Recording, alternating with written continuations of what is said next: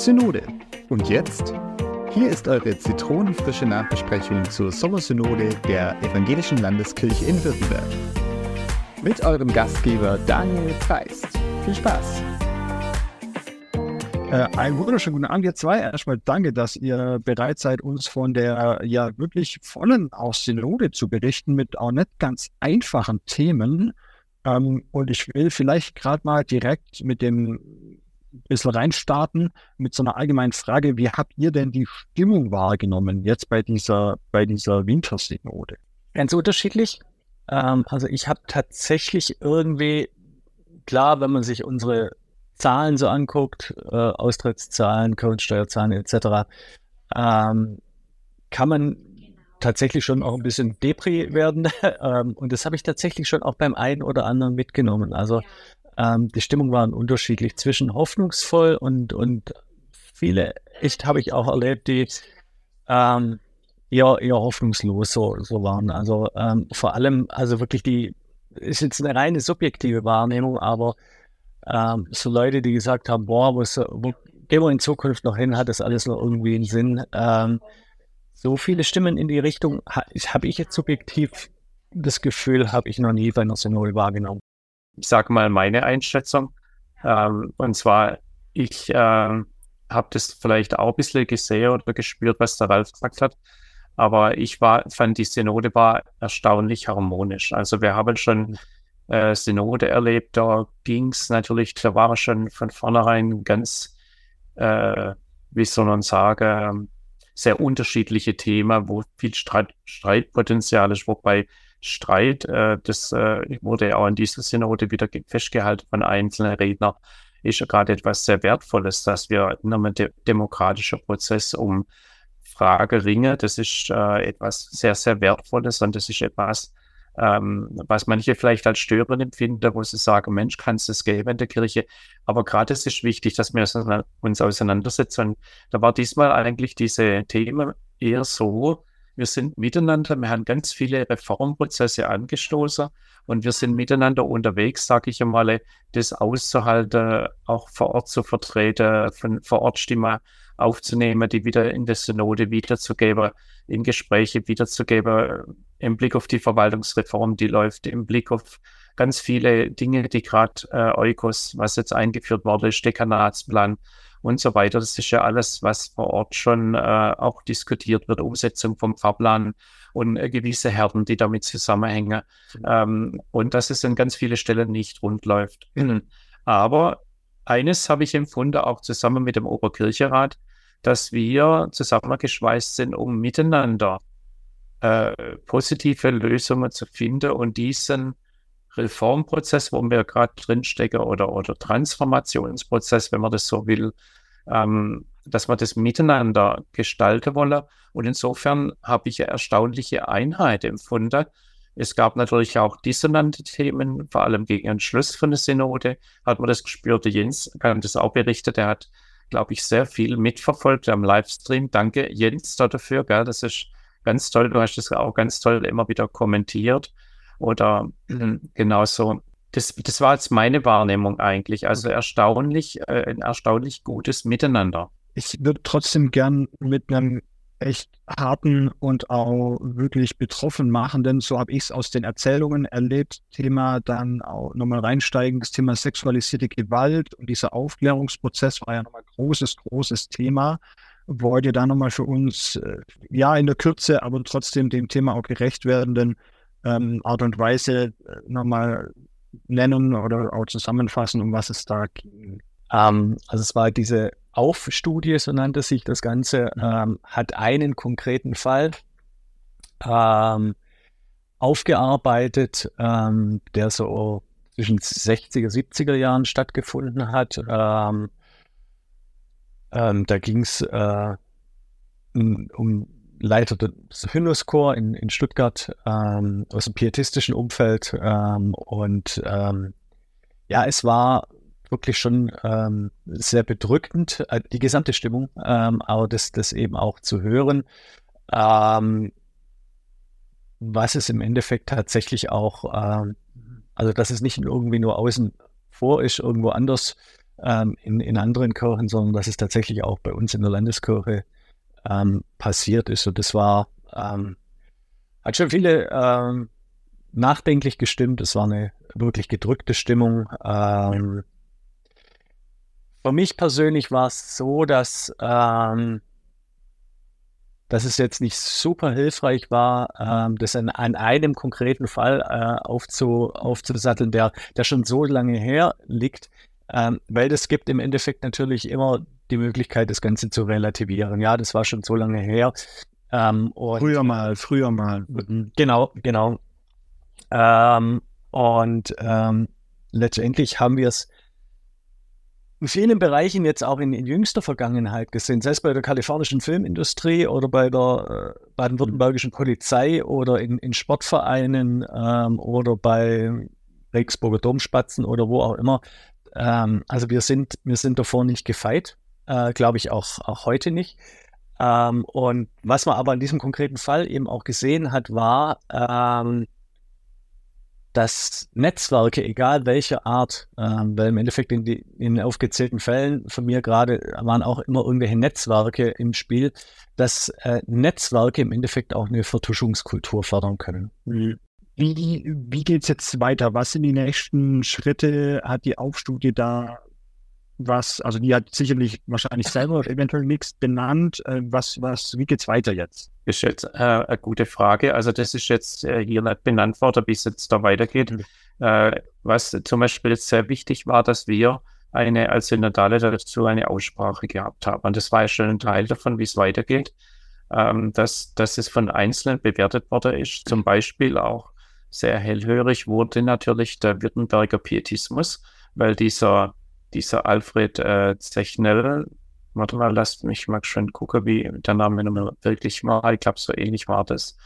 Ähm, Alfred Zechnell hieß der und der war eben sehr äh, Leiter vom Jungmännerwerk, sage ich mal damals, und äh, hatte ganz wichtige Rolle sozusagen gespielt, auch im Württemberger Pietismus, eine sehr anerkan anerkannte Persönlichkeit. Mhm. Und da fand ich also den äh, den Beitrag dann von Steffen Kern, äh, der dann praktisch für die lebendige Gemeinde gesprochen hat, sehr bemerkenswert, der sehr weitreichend gegangen ist, der gesagt hat, wir haben hier äh, nicht nur diese Gewalterfahrung, die, so muss man sagen, strafrechtlich in dem Sinn gar nicht relevant ist. Also das, was hier genannt wurde, ist alles sehr unschön, äh, sehr heikel, sehr ähm, grenzwertig, sage ich mal. Wir müssen auch richtig drüber reden.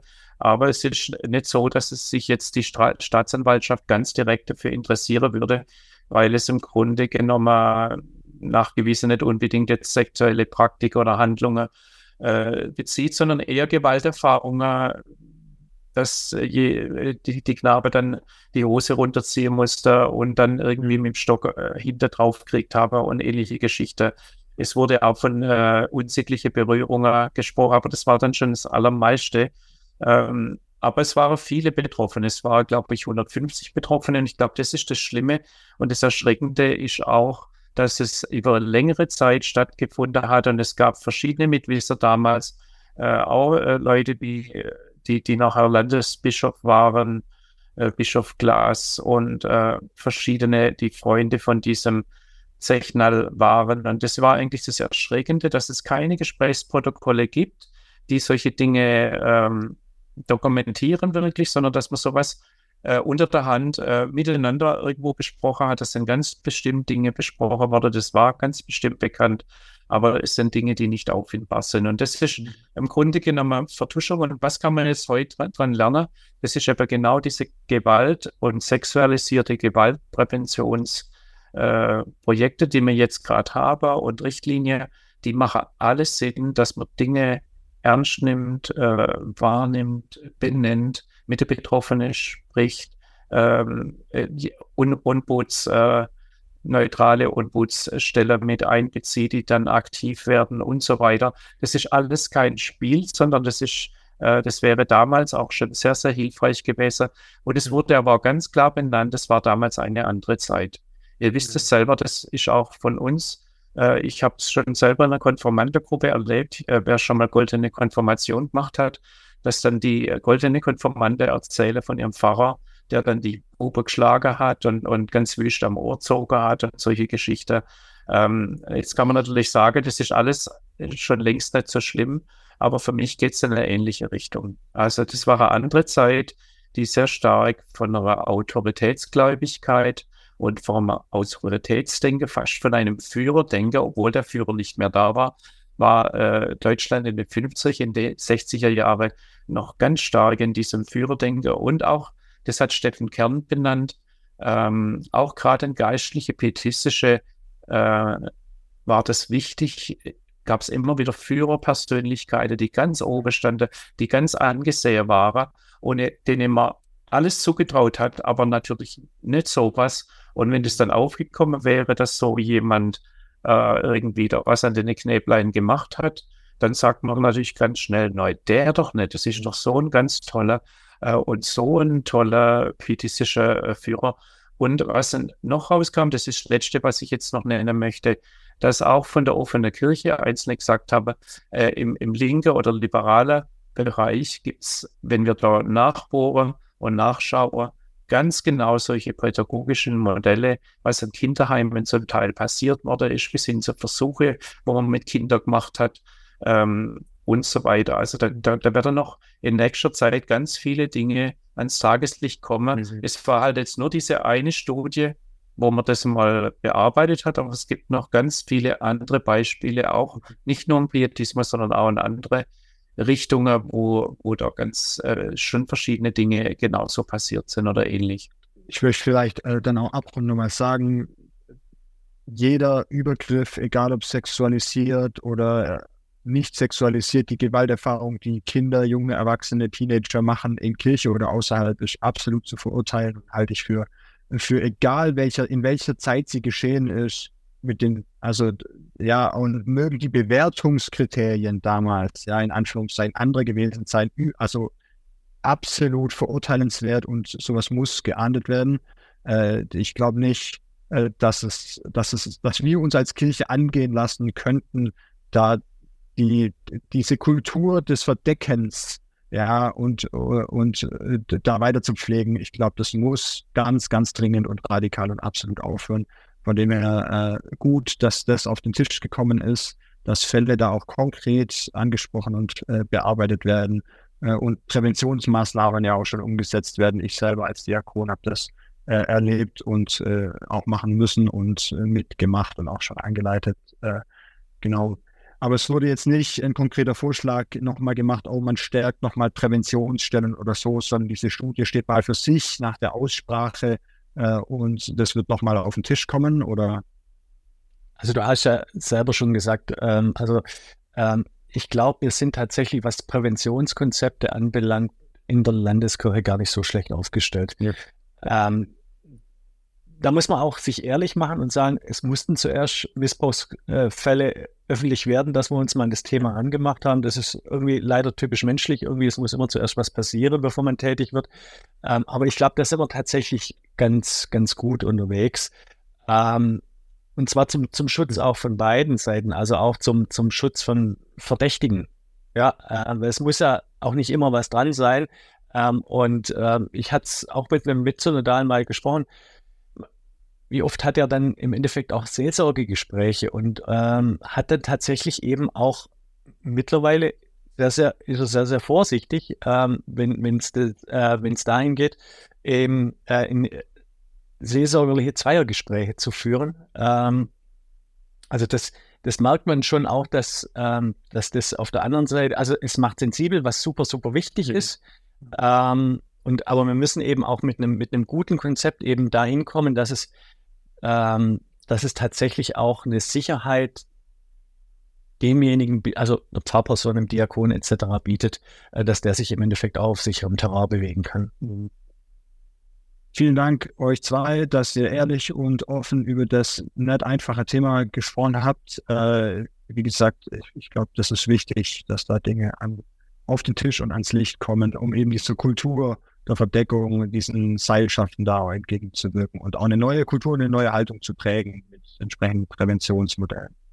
Definitiv. Ja. Ich, vielleicht, äh, vielleicht zum Schluss ein Gedanke noch, was ich empfunden habe. Ähm, jetzt könnte man natürlich, wenn man das hört, sagen, so super, jetzt schnell, schnell aus der Kirche austreten, weil äh, auch in der evangelischen Kirche sind schlimme Dinge passiert und so weiter. Ähm, ich, in, in mir hat es aber die Aussprache hinterher einen gegenteiligen Effekt äh, erzielt. Ich weiß nicht, Jens, wie es dir ging ähm, oder andere, die es im Livestream vielleicht auch angeguckt haben.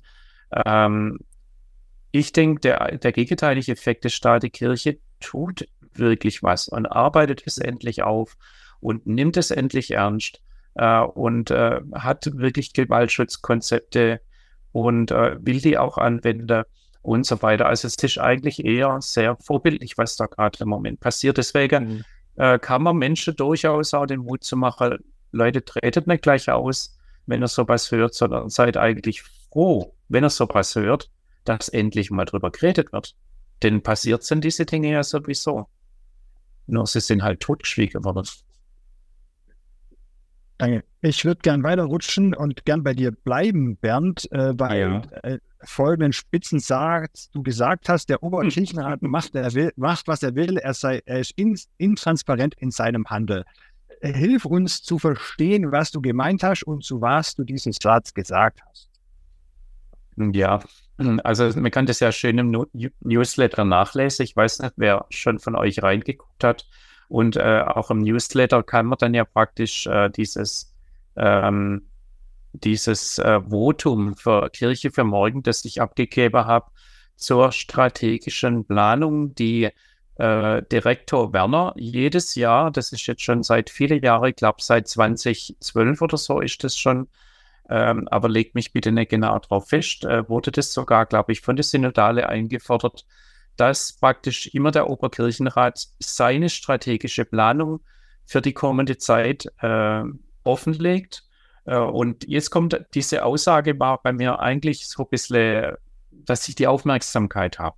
Und ganz ehrlich, die habe ich gehabt, weil ich habe diesen Satz vorne weggestellt und dahin alle die Luft angehalten. Oh, was kommt da jetzt? Das kann man sich vorstellen. Und es kam eigentlich etwas Positives, denn wir müssen diesem Direktor Werner, er ist eigentlich eine Zitrone, kann man sagen. Also Direktor Werner ist eine Zitrone, so würde ich sagen, darf das aber natürlich nicht sagen, sondern ähm, er versucht wirklich Reformschritte im Oberkirchenrat und das schon seit er da ist, Schritt für Schritt und dieser, diese strategische Planung, also wenn es irgendjemand interessiert und er sagt, oder sie sagt, ich möchte gern die strategische Planung vom Oberkirchenrat und vom Herrn Werner mal lesen, dann äh, schreibt mich gerne an, ich schicke euch die zu. Ihr dürft es, es ist eigentlich öffentlich, es war ja am Livestream, also es ist nicht nichts äh, Geheimes. Ähm, also wer das gern möchte, lest mal rein. Es lohnt sich wirklich, weil äh, mutige Schritte dort angekündigt werden. Und das war so mein Spitzensatz. Ich kann das sagen, der Oberkirchenrat ist intransparent in seinem Handeln, um das dann zu sagen, nein, es stimmt doch gar nicht. Wenn man nämlich die, die äh, strategische Planung jetzt nimmt, dann stimmt es nicht, dass der Oberkirchenrat so intransparent ist, sondern man versucht eigentlich in dieser Planung und auch letztes Jahr schon durchaus darzulegen, was man tun will wo die Probleme liegen und wie man, wie man den Dinge begegnen will. Und wer das mal aufmerksam gelesen hat, so jetzt sage ich den einen Satz noch, wer das auf, aufmerksam gelesen hat, stellt eigentlich fest, äh, der Oberkirchenrat ist gar nicht so, äh, wie wir manchmal denken. Was will er denn tun? Was sind denn deine Top 3, Bernd? Also Bü Bürokratieabbau. Das war ganz wichtig, das habe ich ja auch genannt. Äh, denn es ist wirklich ganz, ganz viel Bürokratie da. Äh, die läuft meistens so von oben nach unten. Die Oberkirchenrat oder irgendwelche äh, Maßnahmen, Regelungen wird wieder der Gemeinde vorgestellt und äh, die Gemeinde muss es umsetzen. Und dieses von oben nach unten regieren und dieses ähm, sehr stringent ähm, eigentlich gar keine Fehler zulassen zu können, sondern alles kontrollieren zu müssen. Das war so ein Satz, der drin stand, mehr weniger Kontrolle und mehr laufen lassen. Das wurde zum Beispiel genannt. Oder Bürokratieabbau. Das war, das war so ein Punkt. Und dann auch das Stichwort Volkskirche. Äh, auch da versucht man es neu zu definieren, dass wir im Grunde sagen, wir sind zwar immer noch Volkskirche, aber eigentlich tendenziell muss man sagen, mehr Kirche im Volk. Äh, und äh, das hat mir vom Grundgedanke her eigentlich auch, fand ich ganz wichtig. Hm Ralf, äh, jetzt habe ich den Bernd nach seinen Top 3 gefragt. Jetzt hat er zwei genannt, die ja auch wirklich groß sind, auch für die Zukunft. Jetzt frage ich dich mal nach den Flop 3. Was sind denn die Flop 3 der strategischen Planung des Oberkirchenrats für dich? Je. ähm, also Flop 3 wurden natürlich nicht genannt in der strategischen Planung. äh, was für mich tatsächlich ein bisschen so ein Flop ist, ich äh, habe das am aktuellen Zitronenfall, da habe ich an, äh, wurde ich angefragt zu einem Artikel zum Thema Innovation. Äh, was für mich tatsächlich so der größte, ich sage es jetzt gerne mal Flop, aber, aber die größte Bremse ist für wirkliche Innovation, dass wir alle unsere Prozesse im Endeffekt vom Status quo ausdenken. Das heißt, aus unseren mhm. jetzigen Strukturen heraus äh, zu denken, okay, wie kann es mit immer weniger Kirchensteuermitteln, mit immer weniger Pfarrpersonen, mit immer weniger äh, Kirchenmitgliedern noch in Zukunft zu funktionieren. Aber eigentlich soll es genauso funktionieren äh, wie, wie jetzt. Ich habe jetzt in, wir haben alle oder die meisten wahrscheinlich schon die Bezirkssynoden hinter sich. Ich habe in meinem Wahlkreis in den zwei Bezirkssynoden von unterschiedlichen Pfarrpersonen gehört und zwar nicht gerade von denen, die KFM nahestehen. Äh, Herr Walter, die Parochie ist doch tot. Ähm, also das sieht man selbst in einem komplett anderen kirchenpolitischen Lager wie KFM. Ähm, aber wir, wir denken im Endeffekt noch daraus. Und ähm, der größte Flop oder die größte Bremse für mich oder der größte Beschleuniger für mich wäre, wenn wir einfach mal hergehen würden und denken, hey, wie, wie sieht unsere Kirche vielleicht in 30, 40 Jahren aus und was uns heute vor Weichen stellen, dass das funktionieren kann. Und, und sowas, sowas vermisse ich tatsächlich. Ähm, der Band, ich kann dem Band seine Aussage unterstreichen, wenn er, wenn er sagt, äh, Direktor Werner ist eine Zitrone. Von ihm habe ich auch in Vergangenheit echt immer wieder gute Sachen gehört. Ähm, allein ähm, so die großen Schritte, die ich auch in Vergangenheit in der strategischen Planung gehört habe, so wirklich gesehen habe ich sie dann doch noch nicht. Hm, also es fehlt, es fehlt an der Umsetzung. Äh, äh, es, äh, es mangelt nicht am schönen Papier. Habe ich das richtig verstanden? Also ich würde, ich würde ihm, also vor allem ihm überhaupt nicht, nicht unterstellen, dass da nicht ein Wille dazu da wäre und bestimmt auch nicht beim einen oder anderen im, im Oberkirchenrat. Ähm, allein, ich, ich glaube, es, ähm, also man muss das eben auch abstrahieren können, so sich vorstellen zu können, okay, wie sieht, wie sieht unser Laden in Zukunft aus, was müssen wir heute ändern? Und das, da wären tatsächlich auch große Schritte äh, und mutige Schritte, weil es ist ja im Endeffekt rein, rein fiktiv, wie, wie, wie sieht es in Zukunft aus. Also da mhm. kann man ja auch gerne mal einen großen Fehler machen. Diese, diese ähm, Bereitschaft, eben auch mal einen Fehler zu machen, ähm, das ist in unserem System, glaube ich, einfach nicht angelegt.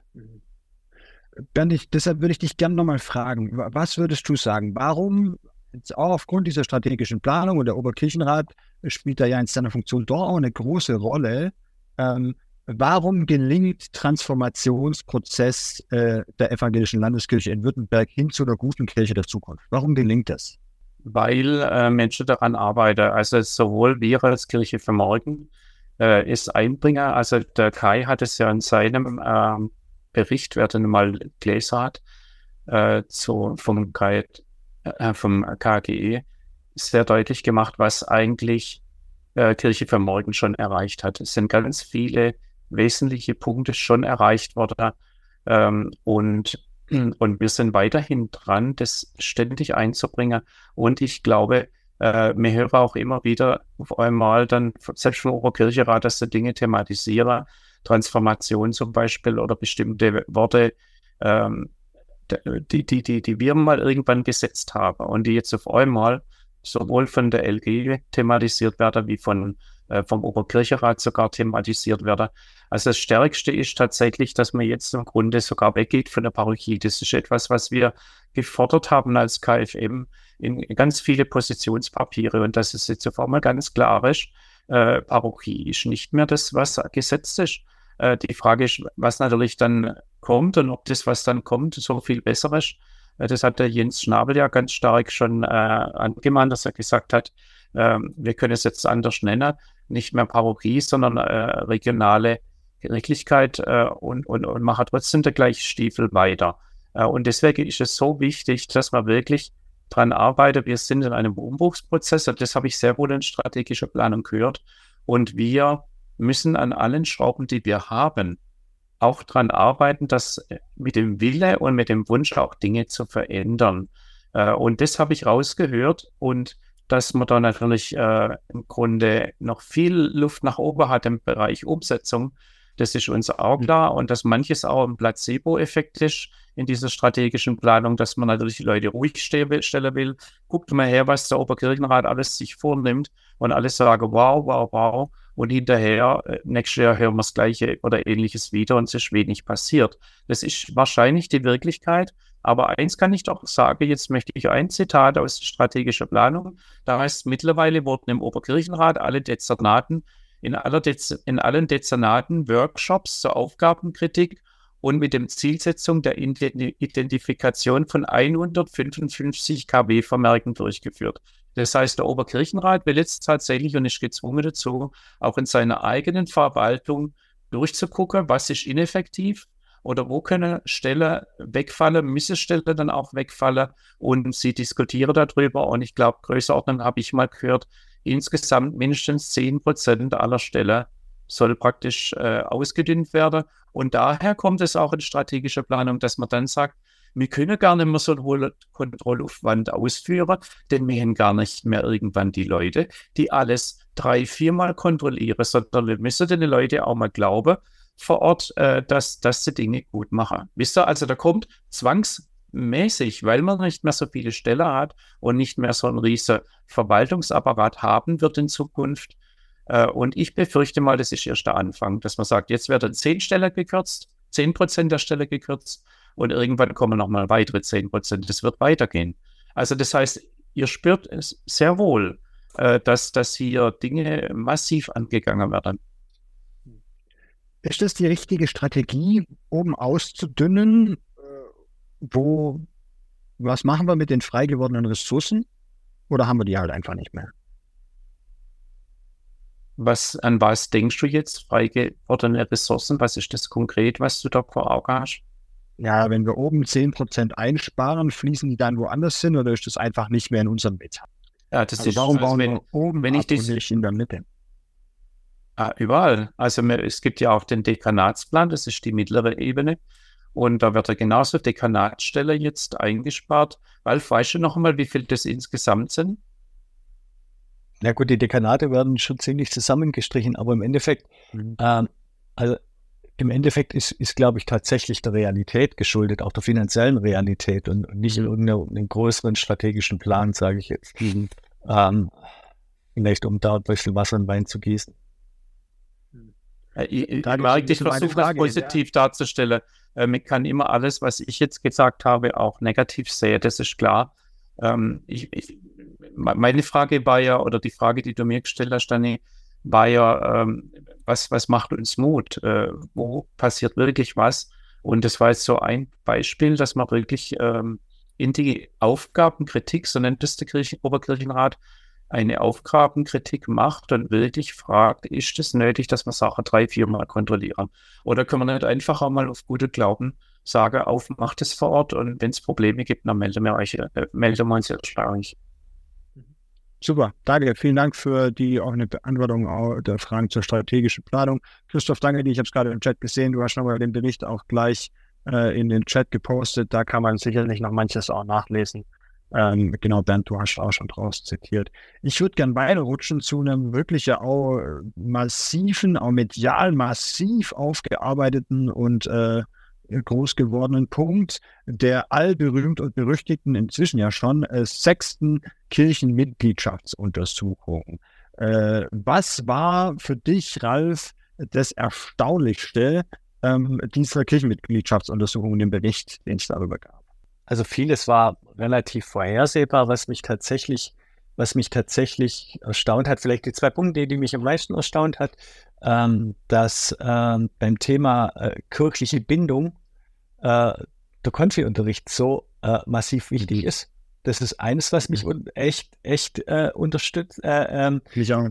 erstaunt hat, äh, absolut. Und das Zweite, was mich negativ erstaunt hat, war, dass selbst unsere Bundesregierung, und die ist ja jetzt wird ja gerade so in der Öffentlichkeit nicht super sexy angesehen, ähm, auf, auf der Vertrautheitsskala einen Prozentpunkt über unsere Kirche liegt.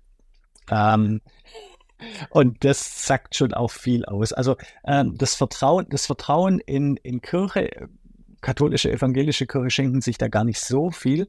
Nee. Ähm, ist, ist tatsächlich niedriger als die in der Bund, also so, so ein Stück niedriger als die in die Bundesregierung, äh, was, was sehr hoch im Endeffekt im, im Ansehen ist. Deutlich über uns rangiert sind unsere karitativen Einrichtungen, also Diakonie oder Caritas hm. auf der katholischen Seite.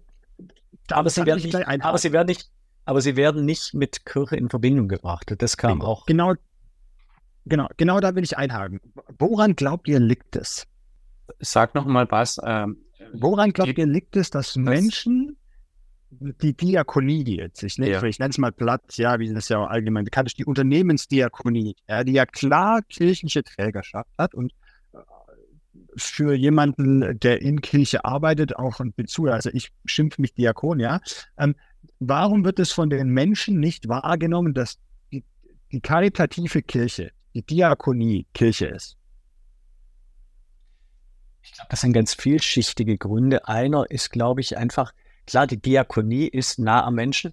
Ähm, das heißt, die ist halt wirklich auch, auch viel im Eins zu eins Gespräch. Also das, was, was bei uns irgendwie so, so irgendwie da ist oben so die Pfarrperson und irgendwie funktioniert die Kirche so als Konstrukt. Da ist die, ist, sind, sind diakonische Einrichtungen oder Diakone einfach eher, eher so im, im Bereich Face-to-Face -face unterwegs. Ähm, leisten tatsächlich eben auch ganz praktische Hilfe. So werden wir eben auch wahrgenommen, glaube ich, auch äh, mit unseren diakonischen Einrichtungen. Das ist mit Sicherheit ein, ein, ein Themenfeld. Und ähm, ich glaube, das sind wir. Also, äh, der, ich sage jetzt mal, ähm, ich habe es in meinem Votum, in meinem Votum äh, zum, äh, zu diesem Thema gesagt, ähm, lasst uns mehr nach dem Warum suchen, warum wir Dinge tun. Und ich glaube, das ist bei der Diakonie deutlich klarer als bei uns in der Kirche, auch, auch mit unseren unterschiedlichen Frömmigkeitsstehen. Also wenn ich bei uns in der Synode nach dem Warum fragen würde, dann würde ich eine ganze Bandbreite von, von Antworten kriegen, aber, aber jetzt nicht ein klares. Und ich glaube, das ist tatsächlich äh, äh, bei diakonischen Einrichtungen doch äh, enger eingegrenzt. Mein genau, also, Wahrnehmung. Und genau diese Wahrnehmungen kommen auch im Chat. Äh, Michael hat schon geschrieben, Claudia, du hast auch darüber geschrieben. Aber das gilt ja, also zumindest meiner Lesart von Kirche, ja nicht nur für die Diakonie, sondern genauso für uns als Kirche.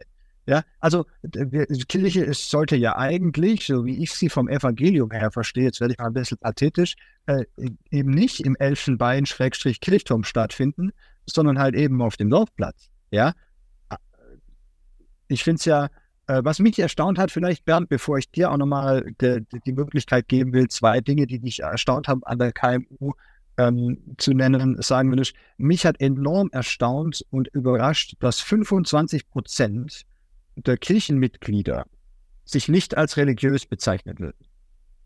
Das finde ich eine erstaunliche Zahl, ähm, mit der ich auch noch nicht so richtig weiß, was ich mit der anfangen soll, ähm, außer erstmal zu erschrecken, ehrlicherweise weil es für mich irgendwie den, den, den Eindruck schafft, wir haben es nicht mehr geschafft oder wir haben es über Jahre hinweg nicht geschafft, alltagsrelevant und verständlich von dem zu reden, was uns eigentlich im Kern wichtig ist, Evangelium. Äh, Bernd, ich will dir nur die Möglichkeit geben. Zwei Dinge, die dich äh, erstaunt haben in der KMU und in der, oder in der Aussprache, in der Präsentation der KMU. Also tatsächlich habe mich auch gerade erstaunt, äh, was ja auch schon genannt wurde, dass der Konformanteunterricht äh, religiös am prägendsten ist. Noch vor der eigenen Mutter ähm, ist es tatsächlich noch viel wichtiger, was hat mich äh, kirchlich am meisten geprägt, in tatsächlich die Befragten gesagte kirchliche äh, Unterricht. Und deswegen äh, wirklich müssen wir noch mehr Mut zu machen, der kirchliche Unterricht, der Konfirmandenunterricht, wahrscheinlich auch Religionsunterricht ist da zu nennen. Äh, das wirklich müssen wir sehr, sehr hoch bewerten und noch besser machen, noch mehr Liebe reinstecken, wenn wir eigentlich sehen, dass äh, wirklich da ganz viele erreicht werden.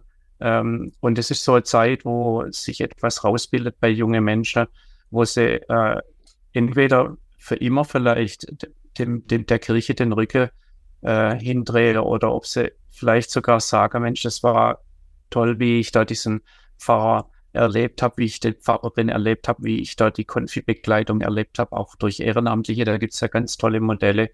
Ähm, und das hat mich sehr begeistert äh, und, und, und hat mich überrascht, muss ich sagen.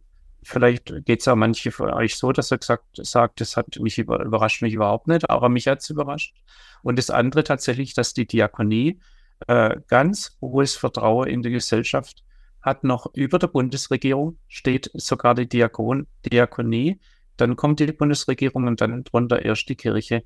Das heißt also, dieses soziale Handeln, äh, sowohl bei katholischer wie bei evangelischer Kirche, das hat einen ganz hohen Wert. Und jetzt müssen wir, und das ist äh, das, was auch dieser Dr. Fabian Peters äh, letztlich deutlich gemacht hat, wir müssen Richtung Kirchensteuer wirkt. Ähm, dieser Ansatz, dass man äh, im Grunde den Menschen zeigt und aufzeigt, äh, was eigentlich durch ihre Kirchensteuer äh, bewirkt wird, das noch deutlicher machen. Es war noch ein Zusammenhang, den möchte ich noch nennen. Es wurde auch untersucht, bei, bei, und, äh, bei welcher ähm, Verdienstgruppe am meisten Menschen austreten. Und da ist deutlich geworden, die Menschen, die eher äh, im unteren Einkommensbereich sind, die, die treten viel eher aus, wie diejenigen, wo, wo ein sehr hohes Einkommen haben, da treten kaum, kaum äh, prozentual gesehen kaum Menschen aus. Das heißt, wir müssen gerade diesen Menschen, äh, die äh, etwas niedriges Einkommen haben, wo es wirklich drauf ankommt, äh, und die sagen, da kann ich was sparen, denen müssen wir noch deutlicher sagen, welchen hohen Wert das hat, äh, dass in einer Gesellschaft diakonisches soziales Handeln da ist, dass Jugendarbeit geschieht, dass Kirchenmusik äh, da ist und so weiter. Ähm, das muss noch viel mehr vermittelt werden, da, damit Menschen sagen, jawohl, äh, Kirche, das hat für mich einen Wert und das möchte ich, dass das bleibt äh, und das möchte ich auch mit meinem Beitrag unterstützen. Daniel, für eure Voten. Ich würde gerne noch mal was aufnehmen, was im Chat kommt, und aber was sich auch in mir bewegt und was zusammenfällt mit dem Punkt, den wir vorher schon besprochen haben. Ähm, ich glaube, viele Menschen haben den Eindruck, jetzt ist da diese KMU, ähm, die zeigt sehr deutlich gewisse Erkenntnisse. Ja, da muss man schon fast ähm, sich die Augen zuhalten, die Ohren zu halten und laut schreiend durch den Raum laufen, äh, um da irgendwie das ignorieren zu können. Ähm, aber die strategische Planung, die die man oft so sieht eben. Ja, wir haben hier im Chat und auch wir kennen das, glaube ich, aus unseren, ich sage jetzt mal, kirchlichen Alltagssituationen nur allzu gut. Die, die, läuft irgendwie nicht so richtig mit den Erkenntnissen zusammen. Ja, man kürzt dann Religionsunterricht, man kürzt an Jugendarbeitsstellen, man kürzt an Vernetzungsstellen, man kürzt an Öffentlichkeitsarbeitsstellen. Warum läuft es nicht zusammen? Habt ihr da einen Eindruck? Es kann aus dem jetzigen System heraus nicht übereingehen. Schlichtweg, also äh, es, es geht einfach die Gleichung nicht auf. Ähm, wir haben jetzt beispielsweise eben schlichtweg nur eine gewisse Anzahl an, an Pfarrpersonen, also die Leute, die einfach Theologie studieren, gehen zurück. Das heißt, wir, wir haben sie jetzt einfach nicht, dass wir sie auf den, auf den Markt werfen könnten, weil sie schlichtweg nicht da sind. Ähm, genauso wir haben bei uns in Heidenheim ein richtig geil funktionierendes Jugendwerk. Sorry im Chat äh, oder im, Podcast für das Wort.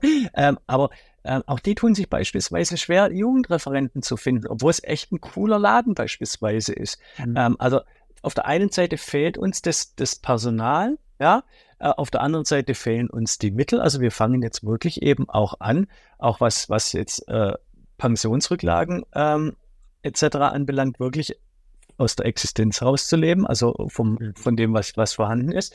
Ähm, und, und da bräuchte man tatsächlich, dass es funktionieren kann, echt, echt ein Paradigmenwechsel. Das, ich glaube, in Zukunft können wir als, als Kirche nur funktionieren, wenn wir uns da komplett umstrukturieren, äh, hin zu einer, zu einer richtig gut starken auch Ehrenamtskirche, dass wir eben auch Leute befähigen, ähm, Dinge, Dinge zu, also wirklich auch Kirche zu leben. Ja? Ähm, und ähm, nicht versuchen, das zu professionalisieren, weil ich glaube einfach, da fehlen uns A die finanziellen und B die personellen Ressourcen. Okay, vielen, vielen Dank. Äh, in dem Wissen, dass die Dinge, die wir hier natürlich jetzt besprochen haben, die ihr, äh, die ihr auch klar gesagt habt, wo ihr euch positioniert habt, nicht alles abdeckt, das, äh, was da passiert ist und auch die Zwiegespräche, die ja oft wirklich auch wichtig sind, nicht äh, in der Gänze abbilden können, äh, möchte ich trotzdem fettes, fettes Dankeschön sagen, dass ihr uns mit reingenommen habt in die Synode, die Dinge, die euch wichtig waren an diesen vier Hauptpunkten, die ja auch nicht alles abgedeckt haben, ja, sondern für mich der ich so ein bisschen verfolgt und nachbearbeitet habe, als wichtig, wichtig ähm, oder als richtig und wichtig äh, rausgestochen sind, mit reingenommen habe. Danke Bernd, danke Ralf.